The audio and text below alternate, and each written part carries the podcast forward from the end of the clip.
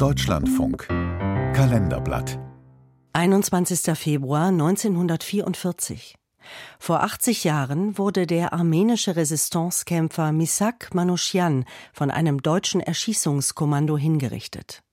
Ein Beitrag von Mariana Denian. Meine liebe Meline, in einigen Stunden werde ich nicht mehr auf dieser Erde sein. Wir werden heute Nachmittag um 15 Uhr erschossen. Alles ist wirr in mir und zugleich ganz klar. Ich drücke euch alle an mein Herz. Lebt wohl. Dein Freund, dein Kamerad, dein Mann. Misak Manushian.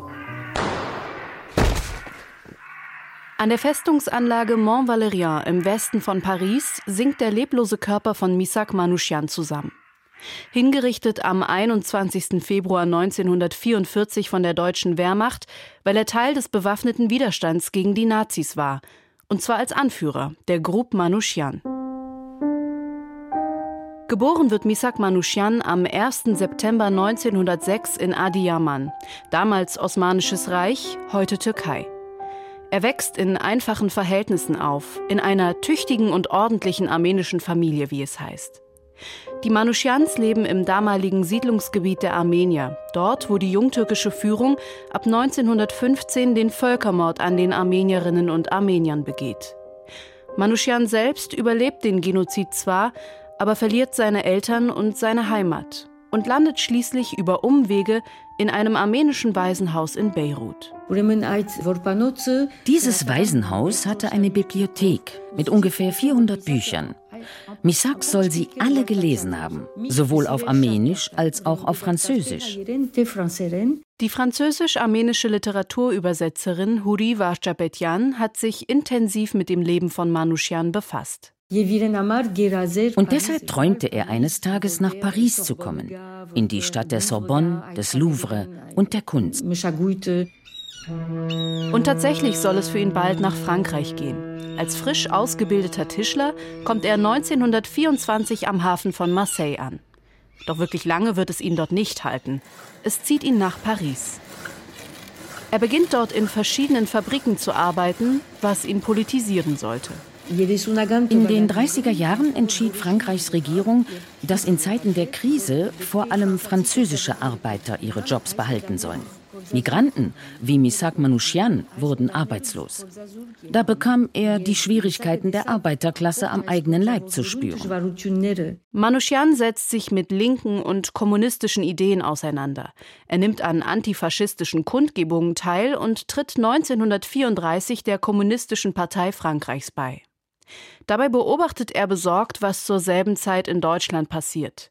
Seine Gedanken dazu schreibt er in einem kleinen Notizbuch auf. Als das Münchner Abkommen abgeschlossen wurde, notiert er, ich bin mir sicher, dass es Krieg geben wird.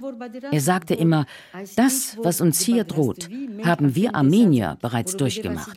Das ist derselbe Faschismus, den wir unter den Türken erlebt haben. Manuschian gründet in dieser Zeit auch zwei Literaturzeitschriften. Er schreibt eigene Gedichte und er lernt auch seine große Liebe kennen, Mélinée. Als der Zweite Weltkrieg Frankreich erreicht, schließt sich Manuschian mit Männern und Frauen aus Polen, Ungarn, Rumänien, Italien und Spanien zusammen. Viele von ihnen sind Jüdinnen und Juden. Auch Manuschians Frau Mélinée übernimmt wichtige Aufgaben für die ausländischen Widerstandskämpfer. Der Gruppe werden zahlreiche Anschläge zugeschrieben, darunter auch die Ermordung eines SS-Offiziers im September 1943.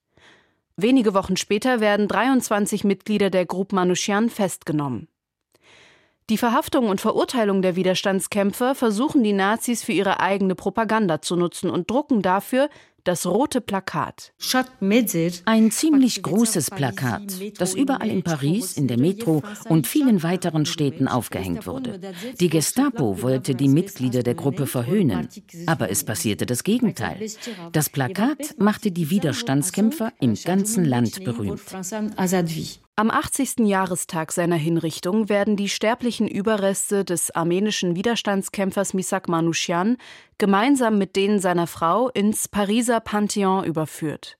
Eine besondere Ehrung in zweierlei Hinsicht, denn Misak Manuschian ist der erste Kommunist und der erste ausländische Widerstandskämpfer, der in die Pariser Ruhmeshalle aufgenommen wird.